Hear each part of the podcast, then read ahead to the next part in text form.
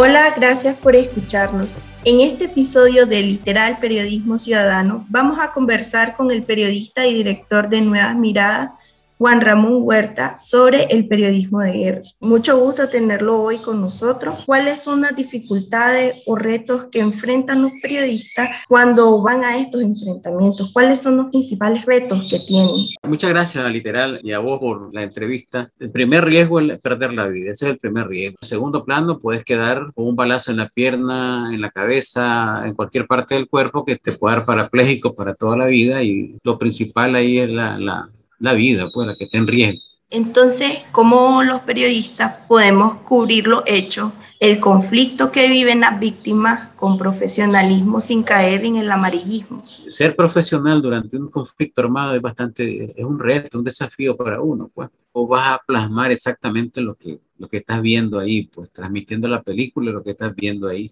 En estos conflictos armados hay el riesgo también, como en todo conflicto, de que te volvás o activista o de pronto asumir, como nosotros que asumíamos la, la, la, parte solamente del ejército, pues nosotros no podíamos andar con la contra, porque usted eh, aquí era polarizado. Entonces, la polarización es otro obstáculo serio, pues, para los periodistas y el riesgo de caer en un bando o en el otro, pues, entonces.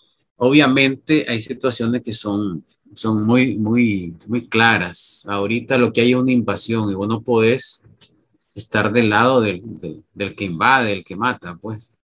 Entonces, todo eso, todo eso, todos esos aspectos tenés que tomarlos en cuenta, pues. Es decir, no vas a salir en defensa del agresor, pero eso no, no significa que vas a andar con la banderita del otro bando tampoco. En este sentido, profesor Juan Ramón, yo quería preguntarle también, ¿cuáles son los protocolos de seguridad que deben seguir los periodistas al momento de hacer corresponsalía de guerra? En esos tiempos no, y antes pues no había esa formalidad que hay ahora, pues ahora hablamos de protocolo. Nosotros en Barricada llegamos a una conclusión. Si vas de civil con el ejército, vas a quedar en medio del fuego, te van a matar, vos tenés que sobrevivir.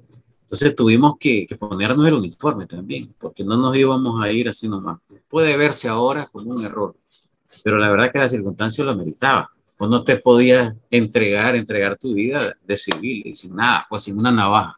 Obviamente, suerteramente, nosotros nunca estuvimos en, la línea de fuego. Nosotros llevábamos para defendernos, pero estábamos un poco retirados de la línea de combate. Pues tampoco íbamos a combatir porque no era ese nuestro papel. Pero había que defenderse en todos los conflictos de guerra siempre hay muertos. Y entonces, eh, ¿qué haces? Aquí los muchachos usan casco durante los conflictos, pues, pero un casco te puede salvar de un balazo en la cabeza, pero te puede caer en el pecho. Usas pechera también. Entonces siempre eh, en las distintas, distintas épocas de los conflictos se han usado, eh, hemos utilizado defensas.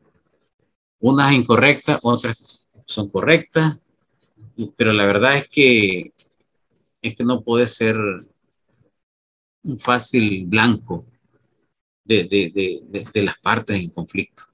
En aquella época, ¿cuántos corresponsales de guerra más o menos recuerda pues que habían ahí cubriendo la guerra? Aproximadamente unos 18, 20, por ahí andaban. La mayor cantidad estaban en barricadas y se fueron sumando, eh, mujeres valientes bueno, entonces ya para finalizar, a mí me gustaría pedirle que nos comparta alguna de sus experiencias, así que usted recuerde como en esos tiempos, pues, que usted fue corresponsal de guerra de aquí de Nicaragua. Eh, yo nunca estuve en, la línea del combate, pero sí estuve cerca de, de combate, pues eso es lo que andaba haciendo.